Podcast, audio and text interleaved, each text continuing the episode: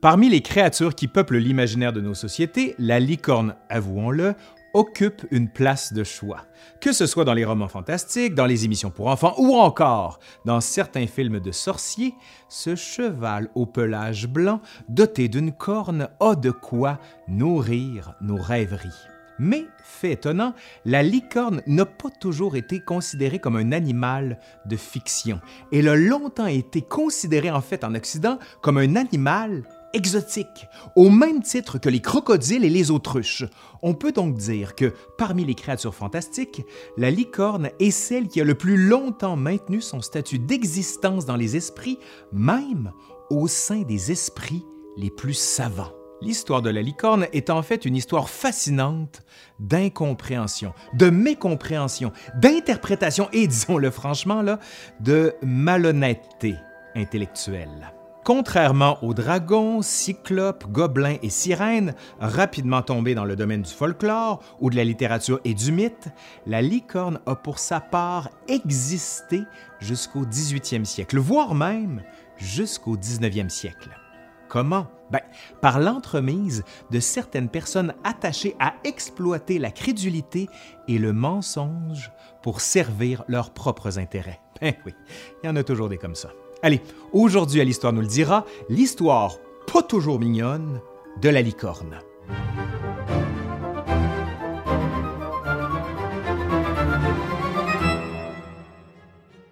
Les animaux fantastiques ont aussi leur histoire. Celle de la licorne a fait l'objet de nombreux travaux qui ont permis, entre autres choses, de bien situer les différentes phases de construction du symbole. Il faut remonter au physicien et historien grec Stésias au 5e siècle avant notre ère pour trouver la plus ancienne mention connue de la licorne. Celui-ci, après avoir voyagé en Inde, rapporte à l'écrit l'existence de plusieurs créatures fantastiques, comme des lions à queue de scorpion et des hommes à tête de chien, créatures à cette époque bien présentes dans la mythologie indienne. Dans le même ouvrage se trouve aussi mentionné un quadrupède à pelage blanc, extrêmement rapide et irascible, presque impossible à chasser et évidemment à dompter. Son signe distinctif, une corne unique sur le front, mesurant environ une coudée. Stésias désigne cette créature sous le nom de monocéros. Les détails de la description de Stésias sont aujourd'hui perdus. On connaît son ouvrage seulement par des citations de certains de ses successeurs, dont Aristote. Il n'est donc pas possible de déterminer si l'information transmise par Stésias est purement le fruit de certaines libertés imaginaires ou si alors elles sont ancrées dans des observations directes d'une chasse à laquelle il aurait participé. On sait aujourd'hui qu'il existait à l'époque dans la région indienne des rhinocéros, des antilopes et des ânes sauvages qui pourraient se référer à la description donnée. En fait, ce que rapporte Stésias semble être un pur mélange des trois. Chose importante à noter toutefois, la représentation initiale du monocéros chez Stésias, qui sera ensuite récupérée dans l'histoire naturelle du Romain Pline l'Ancien, n'est pas, à proprement parler, celle d'un cheval, comme on peut l'imaginer et se le figurer aujourd'hui. L'animal est plutôt un mélange de différents aspects d'autres animaux connus. Pline le décrit en effet vers l'an 80 comme ayant une queue de lion, des pattes de taureau, une tête de biche agrémentée d'une barbichette sous le menton et d'un corps au pelage blanc se situant entre celui d'un bouc, d'un cerf et d'une jument. Encore ici, le mélange entre l'âne, l'antilope et le rhinocéros est frappant.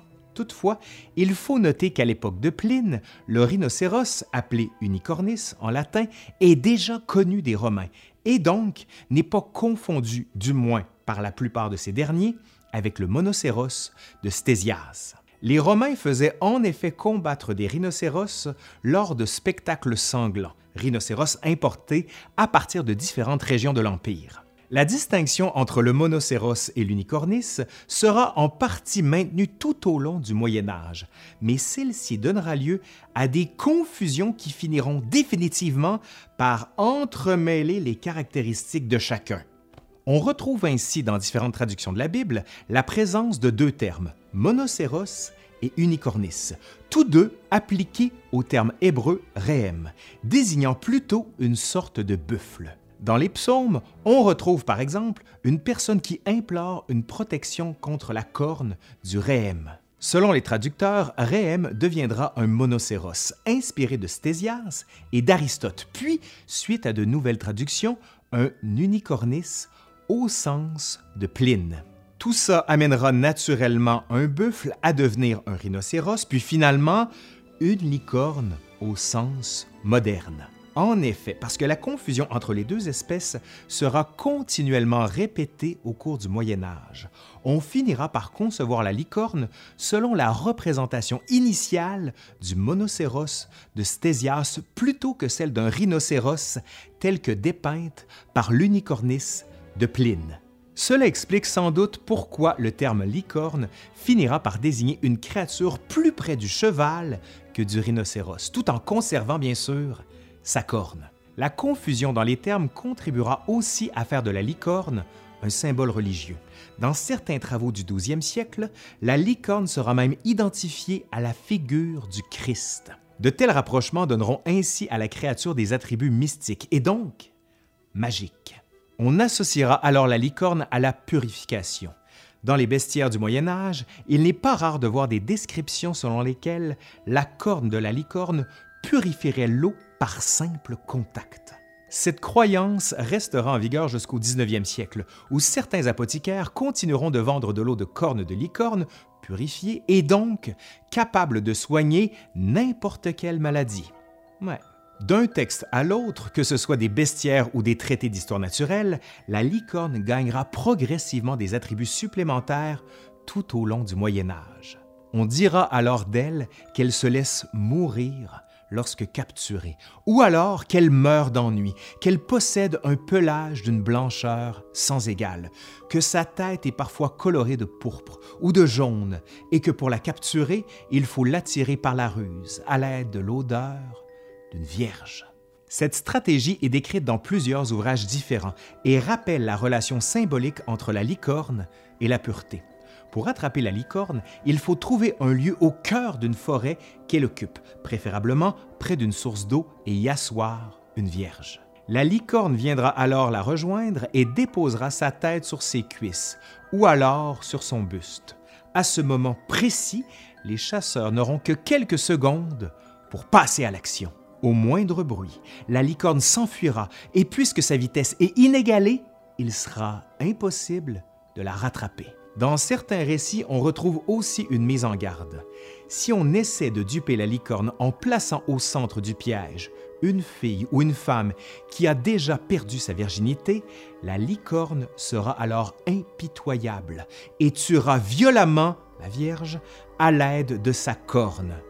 J'aurais dû dire la fausse Vierge, parce que c'est comme ça qu'on la présente. On retrouve ici une certaine réminiscence des dangers du monocéros évoqués dans la Bible. Pour bien comprendre pourquoi la licorne est menaçante dans l'imaginaire collectif du Moyen Âge, il faut savoir que sa corne, initialement d'une coudée, s'est progressivement allongée au fil de la retransmission textuelle. Comme le retrace l'historien Michel Pastoureau, la corne de la licorne chez Stésias avait une longueur d'environ 50 cm, alors qu'à la fin du Moyen Âge, celle-ci mesure parfois jusqu'à 3 mètres. Il ne faut pas perdre de vue non plus que unicornis en latin est masculin, et donc que la licorne, aujourd'hui féminisée en français, était au Moyen Âge un animal mâle. Voilà ce qui explique sans doute la furie attribuée à celui-ci lorsque trompé par une fausse vierge. Symboliquement, on peut difficilement ignorer le rapprochement entre l'idée de la longue corne, puissante et fatale, et celle de la virginité féminine.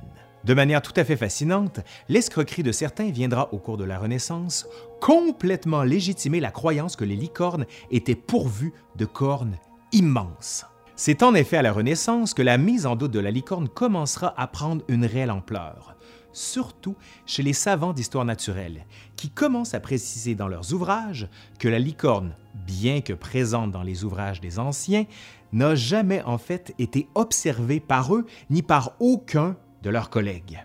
Mais cette mise en doute sera contrecarrée par plusieurs preuves tangibles. D'une part, les rois des pays du nord de l'Europe remettront continuellement, comme geste diplomatique, des cornes immenses à leurs voisins du sud.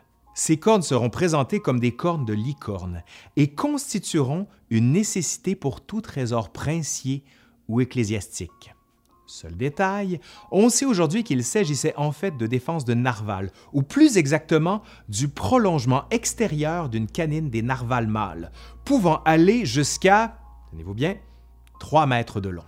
D'ailleurs, si on compare des images de ces canines à ces représentations des cornes de licorne, on voit immédiatement la ressemblance dans la forme torsadée et la longueur. Un autre épisode majeur contribuera à retarder le doute. En 1670, des restes de mammouths sont découverts dans le massif du Harz. Ceux-ci seront alors récupérés et réorganisés par l'archevêque et maire de Magdebourg pour faire croire qu'il s'agit en réalité d'un squelette de licorne.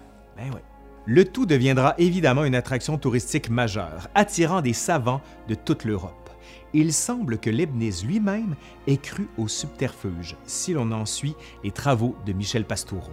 Toutefois, malgré ces preuves d'existence de la licorne, la croyance en l'existence de celle-ci s'affaiblira grandement au tournant du 18e siècle et surtout par la suite.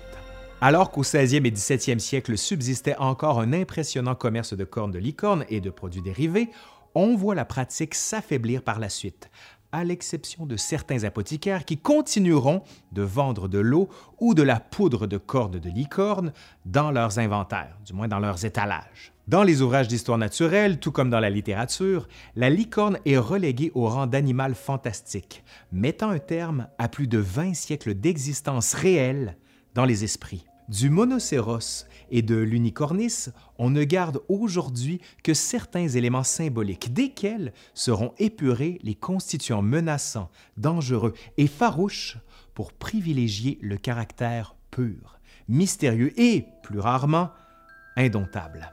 Allez, c'est fini pour aujourd'hui. Merci à Louis-Étienne Villeneuve qui a collaboré à cette vidéo. J'espère que ça vous a plu. Si c'est le cas, vous savez quoi faire. Un pouce par en l'air, vous commentez, vous partagez. Vous allez voir le Patreon jusqu'ici. Juste ici, pardon. Allez, je suis Laurent Turcot de l'Histoire nous le dira et je vous dis à la prochaine. Allez, bye.